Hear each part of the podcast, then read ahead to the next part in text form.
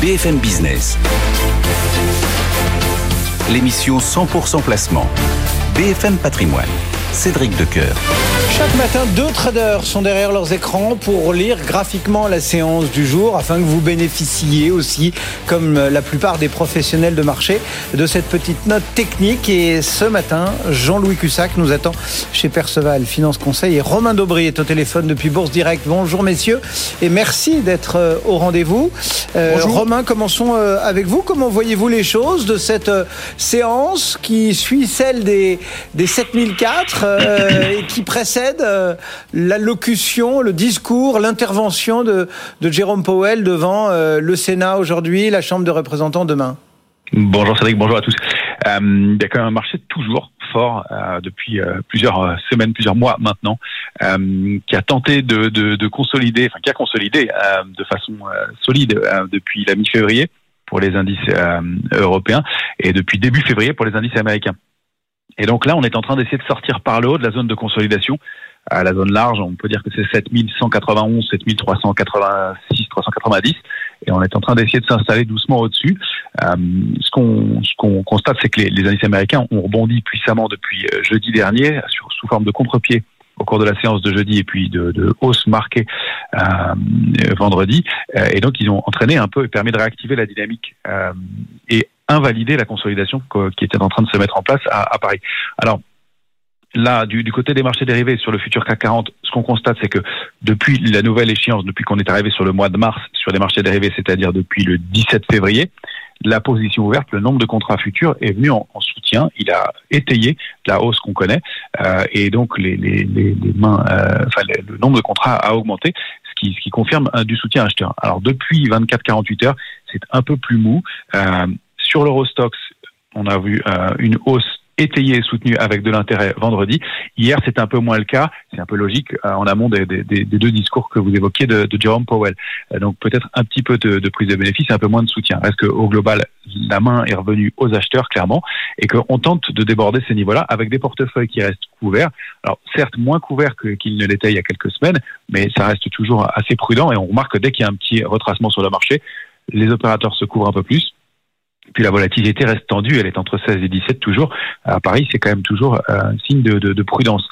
Euh, donc, ce qu'on surveille, c'est le débordement de 7386, 7390 pour aller chercher des extensions euh, les plus proches situées à 7410 pourquoi pas 7432 et puis 7447 qui est un, un niveau important. On peut même envisager des, des, des mouvements jusqu'à 7488 points.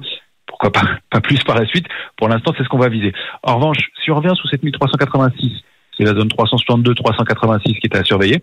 Là, on pourrait avoir une consolidation en dessous de ça un peu plus marquée pour aller chercher la médiane du range 7191, 7386, qui est située entre 7292 et 7309.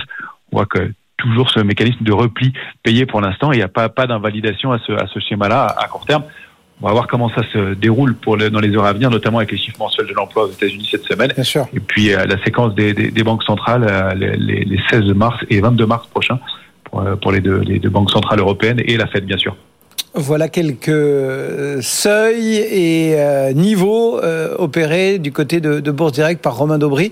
Jean-Louis Cussac, comment voyez-vous les choses se dessiner? C'est vrai que la, pression est importante avec ce rendez-vous estampillé réserve fédérale.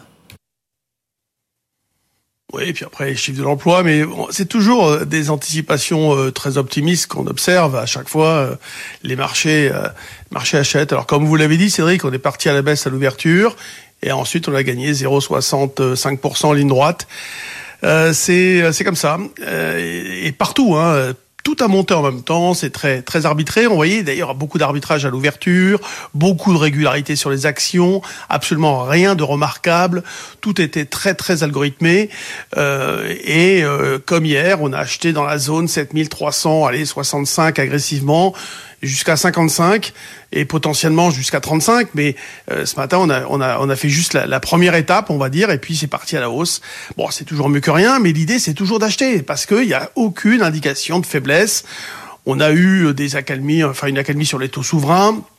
Ça a permis au marché hier de, de prendre un peu à monter le relais, puis après ça s'est tendu. Du coup, on est reparti à la baisse. On est très sensible à l'évolution des, des taux ce matin encore, mais globalement, on a un effet cliqué. Euh, et, et, du coup, euh, l'effet cliqué, c'est quoi? C'est que les taux sont toujours plus hauts et les marchés restent hauts et même progressent. Donc, euh, quand les taux progressent, on arrive à se tenir. Et puis, dès que ça, ça, ça y a une accalmie, eh bien, les marchés actions repartent aussi de l'avant. Et voilà, on a un euro-dollar à 1,0660 à peu près qui, qui stabilise euh, rien de rien de remarquable sur l'euro-dollar. On va certainement avoir un impact, hein, bien sûr, sur celui-ci. Euh, peu de volume, 400 millions. 400 millions d'échangés à ce heure-là, c'est quand même assez faible. On a une volatilité implicite à 14,5, donc elle, est stable. Euh, un marché vraiment qui n'envoie aucun signal euh, qu'il puisse retracer. Euh, on a failli hein, la semaine dernière euh, casser les 7080. C'est c'est ce niveau là qui va me faire déclencher pour l'instant. Hein, on verra si on le remonte en intraday notamment, mais euh, on va dire à court terme, c'est le, niveau qui me permettrait d'envisager un début de, repli, on va dire entre guillemets significatif. Mais pour l'instant, il n'y a rien à l'horizon. Beaucoup de régularité encore une fois sur les actions, des petits ramassages par-ci par-là. On va chercher des valeurs pas toujours le haut du panier, c'est toujours un peu dangereux, mais les grosses valeurs restent bien ramassées. LVMH euh, est à moins indice à l'ouverture, puis derrière ils ont payé dans les paniers avec les arbitrages. Vous voyez, c'est très très euh, positif entre guillemets, c'est-à-dire qu'il n'y a aucune vulnérabilité dans ce marché tant qu'on aura ces, ces phénomènes de de, de, de, de, gestion de volatilité implicite à, à 14,5, 15, c'est élevé. C'est vraiment, on est dans le dans, dans la méfiance malgré tout, euh, et on est plus solide aujourd'hui à 7003 qu'on l'était à 6100 en 2019.